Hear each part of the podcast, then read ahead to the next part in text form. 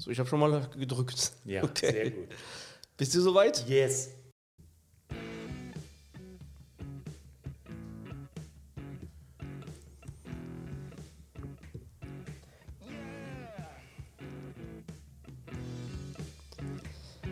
Es ist wieder soweit.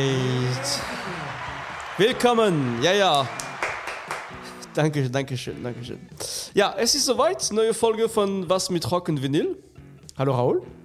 Hallo Stefan. Hi. Ähm, ja, heute. Ich kann mich an einen ganz wichtigen äh, Moment äh, erinnern, wo du mal gesagt hast: Mensch, man kommt zwangsläufig, wenn man sich mit, mit Vinyl äh, beschäftigt. Und wir sind ja Rockliebhaber, äh, wir lieben Rock über alles, aber auch andere Genres. Aber du meintest auch, und das ist, das ist definitiv so, wenn man sich mit Vinylen beschäftigt, kommt man nicht drum herum, irgendwann auch sich ein paar Jazzplatten zu holen. Das ist genau der Punkt. Ganz recht. Als Vinylliebhaber, irgendwann schlawentelst du um die Jazzalben in den, in, den, in den Plattenläden rum und denkst, hm, könnte ich vielleicht doch, es gehört einfach dazu. Jazz und Vinyl sind eine Einheit. Mein Gott, ist das einfach schön, oder? Ich meine, Ja. so, so ein Jazzplatte auf einen Plattenspieler auch Mhm. zu hören, ist äh, immer besonders. Also es gibt den Abend ganz besondere Stimmung, den morgens auch in andere Farbe. Äh, es gehört einfach zusammen. Dass wir das als Rockliebhaber so sagen, zeigt nur, wie offen wir für alles sind. Ne? Also das stimmt. Jazzalben auf Schallplattenspieler, das ultimative analoge Hörerlebnis. Ne? Deswegen ist das Thema dieser Sendung Jazzalben für Anfänger und Bekloppte. Okay, gut. Ja? Also Und- Leute, die von Jazz gar keine Ahnung haben, noch nichts gehört haben, Ähm, immer äh, denken, boah, was ist das denn? Ich, Exakt, genau das ist der Grund dafür. Oder vielleicht Leute, die denken, Mann, ich höre immer mehr von Jazz, aber wa- was soll ich denn für Platten erstmal mir besorgen? Also wa- was, was ist erstmal zugänglich? Eine, gen, genau, eine, eine Richtschnur. Ich werde natürlich in dieser ähm, Folge die üblichen Verdächtigen nennen und alle Jazzliebhaber werden lautschreiend wegrennen, weil sie denken, wie kommt der mit den ollen Kamellen? Es tut mir leid. Ich stehe noch ganz am Anfang mit meiner Jazz-Erfahrung, aber seitdem ich einen Plattenspieler habe, habe ich mich sehr viel intensiver mit Jazz-Alben auseinandergesetzt und in meinem Plattenregal haben die schon ein ganz eigenes Fach. Oh, Oh, genau. Und ja, fangen wir mal an. Are you ready? ähm, ja, immer. Wir fangen an mit einem epochalen Album von dem wahrscheinlich größten Jazzmusiker des letzten Jahrhunderts, der Picasso unter den Jazzmusikern. Das ist Miles Davis. Und äh, Miles Davis hat ähm, ein Album veröffentlicht 1957, das nennt sich Birth of the Cool. Legendäres Album. Ja. Ein legendäres Album. Das Album selbst ist schon in den Jahren 49 und 50 aufgenommen worden und lag dann irgend, ist dann auch veröffentlicht worden, aber nicht als Komplettalbum, sondern erst 1957 hat es seinen Triumphmarsch durch die Platten. Äh, ähm, Kollektion dieser Welt angetreten, ist eines der erfolgreichsten und wichtigsten Alben überhaupt und ähm, ist stilprägend für den Begriff Cool Jazz. Das ist das Cool Jazz Album überhaupt. Und äh, die Jazz-Kritiker behaupten, dass Miles Davis mit diesem Album seinen Stil gefunden hat. Okay. Insofern ganz wichtig, wenn man anfängt mit Jazz, kann man mit diesem Album anfangen. Und ich glaube, Ja. wir, wir, wir überlegen uns davon auch Ein Stück zu hören, auf jeden Fall. einen Titel zu hören. Ein Stück Genau. zu hören und, und, äh, zum, und man muss sagen, auch als, als Vinyl ist ein ganz toll, äh, wirklich ein tolles Album. Ähm, schöne Cover, äh, ne, wirklich, du hast eine sehr schöne Version hier. Ähm, ja, ganz toll. Okay, wir hören in dem, in dem Stück Deception.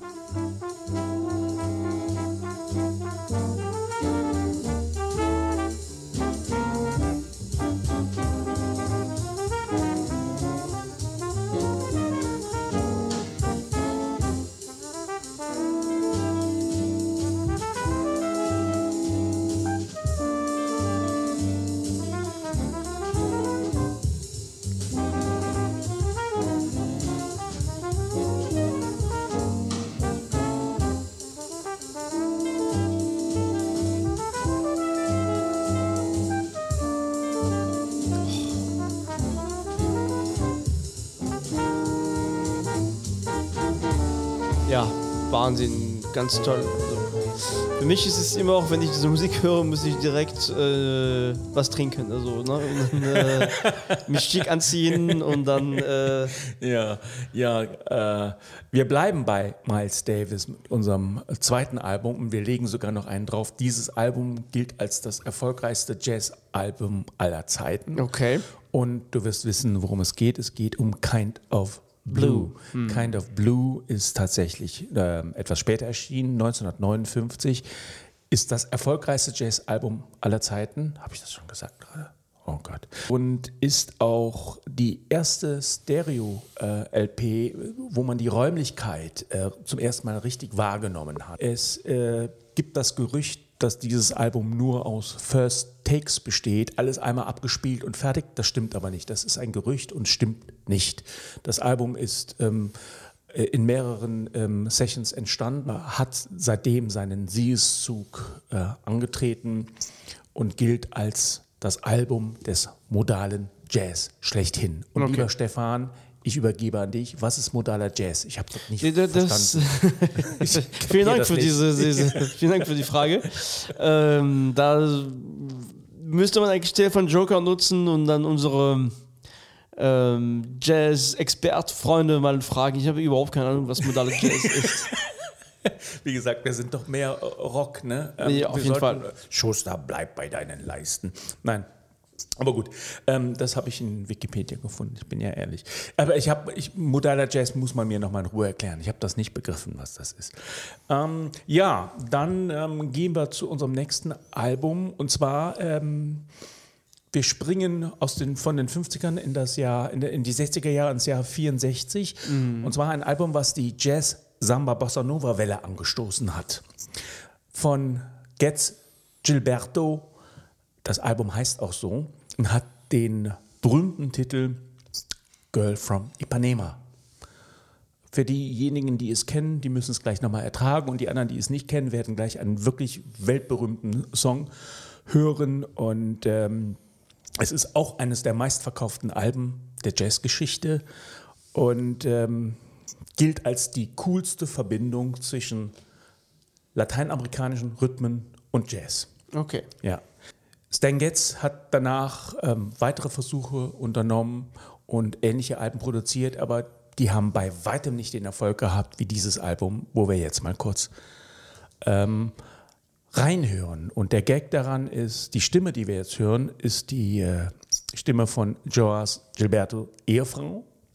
Und äh, die hat eigentlich bis dato immer nur unter der Dusche gesungen und äh, sie suchten für den Song eine Sängerin und dann hat sie sich angeboten oder man kam auf die Idee, sie sollte das mal singen, ja, und der Rest ist eigentlich Geschichte.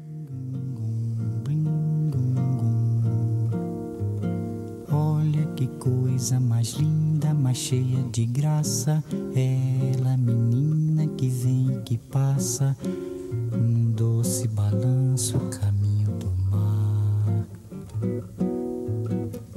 Do corpo dourado do sol de Ipanema, o seu balançado é mais que um poema, é a coisa mais linda que eu já vi passar. Ah, porque estou tão sozinho. Ah, porque tudo é tão triste.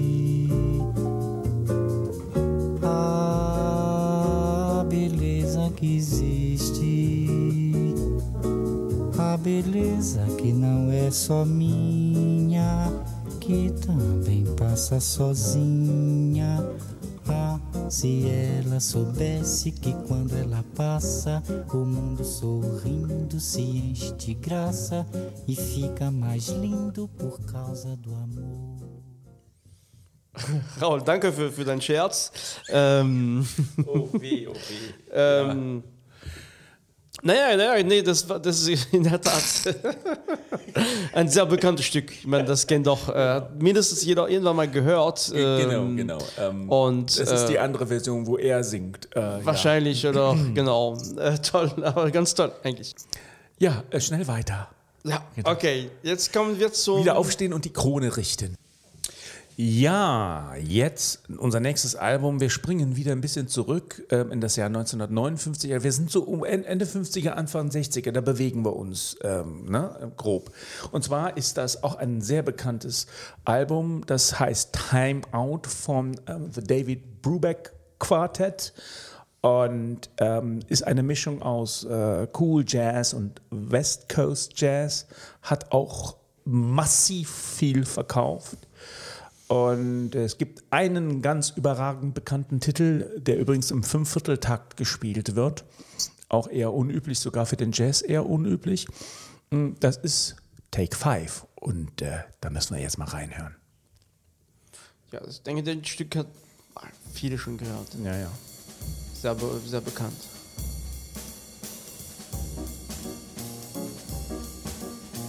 Das ist immer ganz schön, denke ich.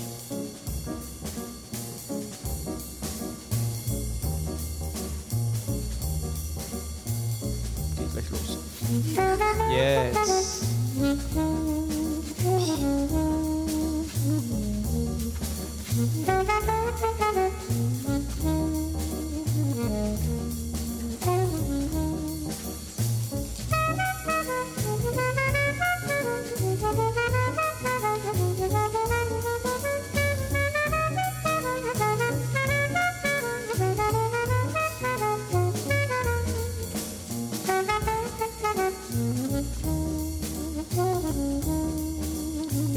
Fantastische Stück einfach. Das ganze Album sensationell. Ja, ja. Kann, man, kann man sehr gut äh, äh, hören und ähm, da wird sich jeder Plattenspieler drüber freuen. Ne? Auf jeden Fall.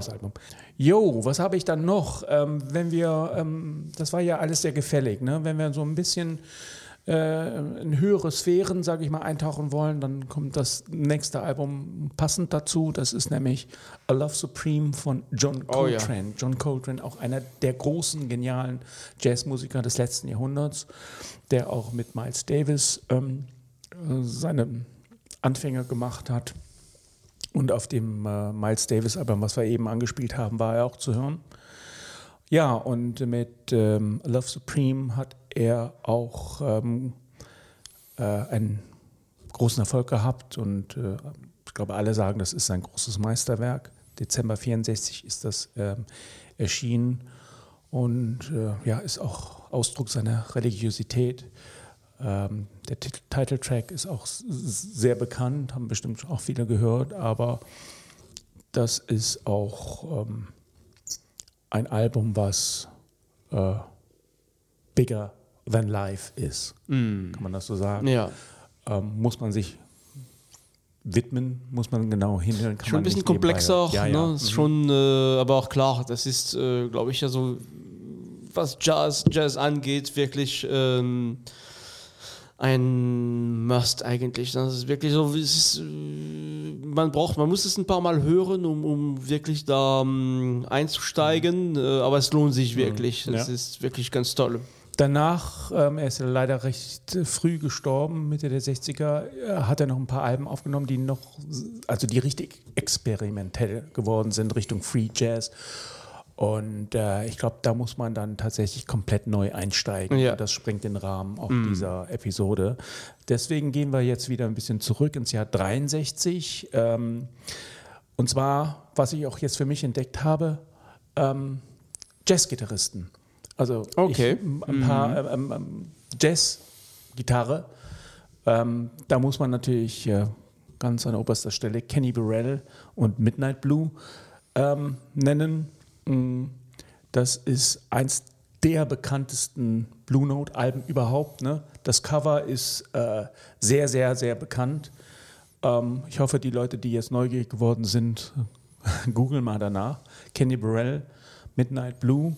Und äh, das Album macht sehr viel Spaß. Höre ich sehr gerne. Ähm, sehr ähm, angenehm zu hören. Ja, angenehm zu hören, was heißt das? Das klingt so nach Schlager, das meine ich damit nicht. Aber es ist gefälliger zu hören mm. als zum Beispiel ein Coltrane. Darf ich das so sagen? Ja, ja, auf jeden Fall. Ohne wichtige Zugänglicher, das ist ja. easy listening. Also, äh Easy Listening hast du jetzt gesagt.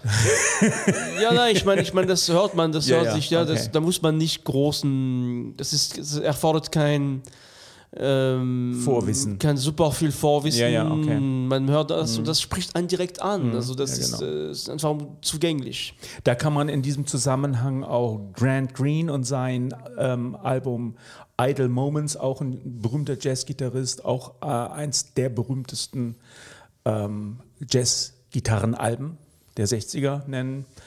Kann man sich beides zusammen eigentlich holen. Ähm, ja, und dann gehe ich jetzt als nächstes, was braucht so eine Band oft neben Gitarristen? Muss ich unterbrechen. Ah ja, okay. Ich bin gespannt. Auffälligkeit der Woche. Ja, ich, ich, ich, hab, ich muss sagen, mir ist in dieser Woche gar nicht so viel Auffälliges äh, aufgefallen. Oh. Aber du, du meintest vor der Sendung, dass du noch irgendwas zu berichten hättest über ein neues äh, Doppelalbum, ganz neu, ganz aktuell. Und sagst, Mann, lass uns das, wir können nicht, nicht darüber sprechen. Das ist so lieb. Ich hatte das fast schon wieder verdrängt. Genau. Wir haben in unserer letzten Folge über ähm, berühmte Doppelalben der Rockgeschichte gesprochen und ich hatte mir noch extra notiert, Raul, sei bitte aktuell, nicht nur alte Hündchen. So. Und einer meiner aktuellen Lieblingsbands, nämlich Big Thief, haben letzte Woche, also wir sind im Februar 2022, ein Doppelalbum veröffentlicht. Ganz, ganz selten. Äh, und dieses Doppelalbum hat den, also ich lese es mal langsam vor. Das, dieses Doppelalbum kriegt wahrscheinlich schon den Preis für den skurrilsten Titel des Jahres. Der heißt nämlich Dragon New Warm Mountain I Believe in You. Okay. Soll ich das noch wiederholen? No, Das heißt wirklich so. Ich, noch einmal wiederholen? So Witze mache ich nicht. Nee, sag, sag es noch einmal. Dragon New Warm Mountain I Believe in You. New, okay. Was immer. Das ist noch äh, besser als Black Country New Road. Oder? Ja, ja, das ist wirklich. ähm, Schlagenheim, ja. Ähm, und ähm, ich habe mich noch nicht intensiv diesem Album gewidmet, aber ich habe es sehr warmherzig zur Kenntnis genommen. Ähm, übrigens auch etwas, was wir in unserer äh, Clubhouse-Diskussion ähm, thematisiert haben, neue Alben der Woche, auf die wir uns freuen. Und wenn man ähm, wissen will, was Clubhouse ist, dann sollte man sich gerne nochmal die Folge mit Querbeet durchs Plattenregal anhören. Da habe ich das erwähnt. So, ähm, ja, jetzt äh, bin ich mit meiner Auffälligkeit der Woche durch. Vielen Dank, Raul. Kurz und schmerzlos. Okay, also ja, ja, danke Raul für diese, diese super auch Auffälligkeit der Woche. Sind wir alle gespannt auf dieses Album. Ähm, jetzt kommen wir zurück mal zum Jazz und Jazz für Einsteiger und Bekloppte. Anfänger und Bekloppte, genau. Anfänger und Ich Bekloppte. habe noch zwei Alben auf meiner Liste. Und zwar, ähm, was braucht ein, ein, ein, eine, ein, ein, eine Jazz-Combo, eine Jazzband, auch wie eine Rockband meistens, eigentlich immer, ein Schlagzeuger. Und es gibt einen legendären Jazz-Schlagzeuger. Es gibt viele legendäre, aber es gibt gerade den legendären Jazz- Jazz-Schlagzeuger, Art Blakey. Und äh, der hat ähm, 1959 ein Album veröffentlicht namens Moaning. Vielleicht sogar sein größtes, wichtigstes Werk. Ähm, von ähm, Rudi von Gelder aufgenommen, ein legendärer Mastermind hinter dem Mischpult für viele Blue Note-Alben. Und das Album Moaning gilt so als das Hard Bop-Album überhaupt. Okay. Und jetzt frage ich dich nochmal, was ist Hard Bop? Das ähm, wusste ich mal, es gab eine super äh, Erklärung dazu, die habe ich gerade nicht parat. Aber ich, ich mache mir das zu, zur Hausaufgabe. Bop, Beim ein- nächsten ja, ja, Mal sprechen wir nochmal drüber. Ja, das war gemeint von mir. Ja, wir, wie gesagt, es ist ja nur, wir machen das hier nur, um das anzuteasern, um, Ja. um Leute, ähm, das Interesse zu wecken für Leute, die ganz am Anfang stehen. Ähm, So wie wir ein bisschen. Ja, ein bisschen schon. Und ich komme zum letzten Album, um diese Liste abzuschließen. Äh, Und zwar ist das, äh, ja, vielleicht sogar das klassische Blue Note Jazz Album überhaupt. Auch ein sehr berühmtes, bekanntes, klassisches Cover. Cannonball Adderley. Und das Album heißt Something Else aus dem Jahr 1958. Und äh, da das das letzte Album auf dieser Liste ist, haben wir uns überlegt, dass wir da nochmal einen Titel spielen. Genau. Dazu kannst du einiges erzählen zu dem Ich Titel. werde gleich zu diesem Song was erzählen. Das heißt, ein, ein super bekanntes Lied, Autumn Leaves. Ähm, ich würde sagen, ich, wir spielen es erstmal und dann ähm, sage ich noch ein paar Wörtchen dazu. Es geht los. Autumn Leaves.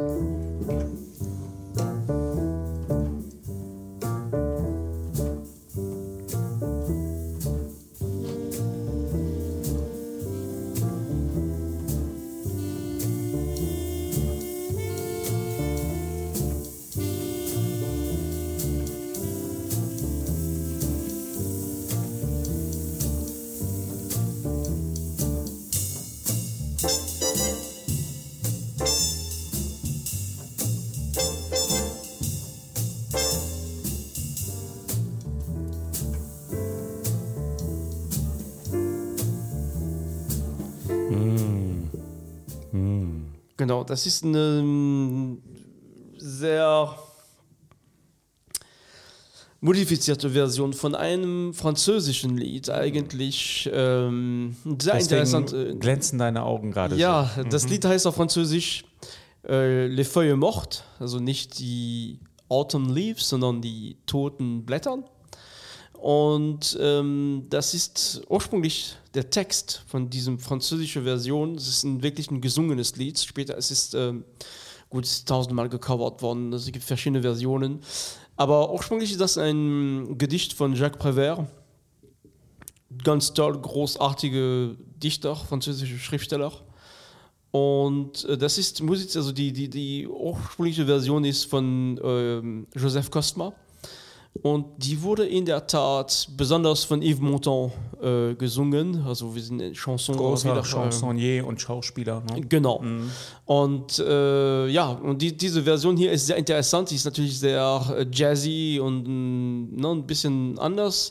Okay, dann, und, und ich schlage vor, ähm, genau, also die, es lohnt sich auf jeden Fall nochmal vielleicht in das französische Lied mal reinzuhören. Damit möchte ich gerne eigentlich diese Sendung beenden. Was ist eigentlich Gerne, deine gerne. Sendung? Bist du einverstanden? Ich bin sehr einverstanden, vor allen Dingen, weil es auch wieder ein Zeichen dafür ist, ähm, wie weit gefächert äh, dieser Podcast ist. Wir fangen an mit Jazz und hören auf mit Chanson. Bitteschön. Toll.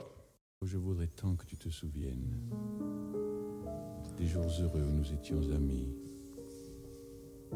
En ce temps-là, la vie était plus belle et le soleil plus brûlant qu'aujourd'hui. Les feuilles mortes se ramassent à la pelle, tu vois, je n'ai pas oublié. Les feuilles mortes se ramassent à la pelle, les souvenirs et les regrets aussi. Et le vent du nord les emporte dans la nuit froide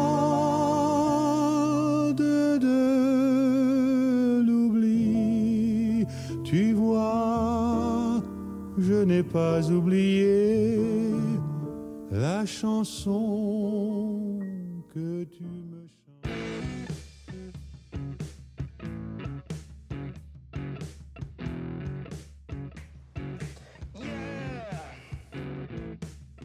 Was war das nochmal? Wo habe ich Clubhouse gemacht? Das war Doppelalbum, ne? Hm, Davor, was war meine erste Sendung? Doppelalbum.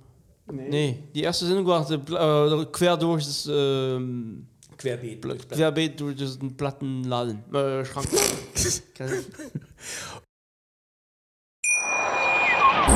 Wie baut man eine harmonische Beziehung zu seinem Hund auf? Puh, gar nicht so leicht. Und deshalb frage ich nach, wie es anderen Hundeeltern gelingt, beziehungsweise wie die daran arbeiten. Bei Iswas Dog reden wir dann drüber. Alle 14 Tage neu mit mir, Malte Asmus und unserer Expertin für eine harmonische Mensch-Hund-Beziehung, Melanie Lippisch. Ist was, Dog? Mit Malte Asmus. Überall, wo es Podcasts gibt.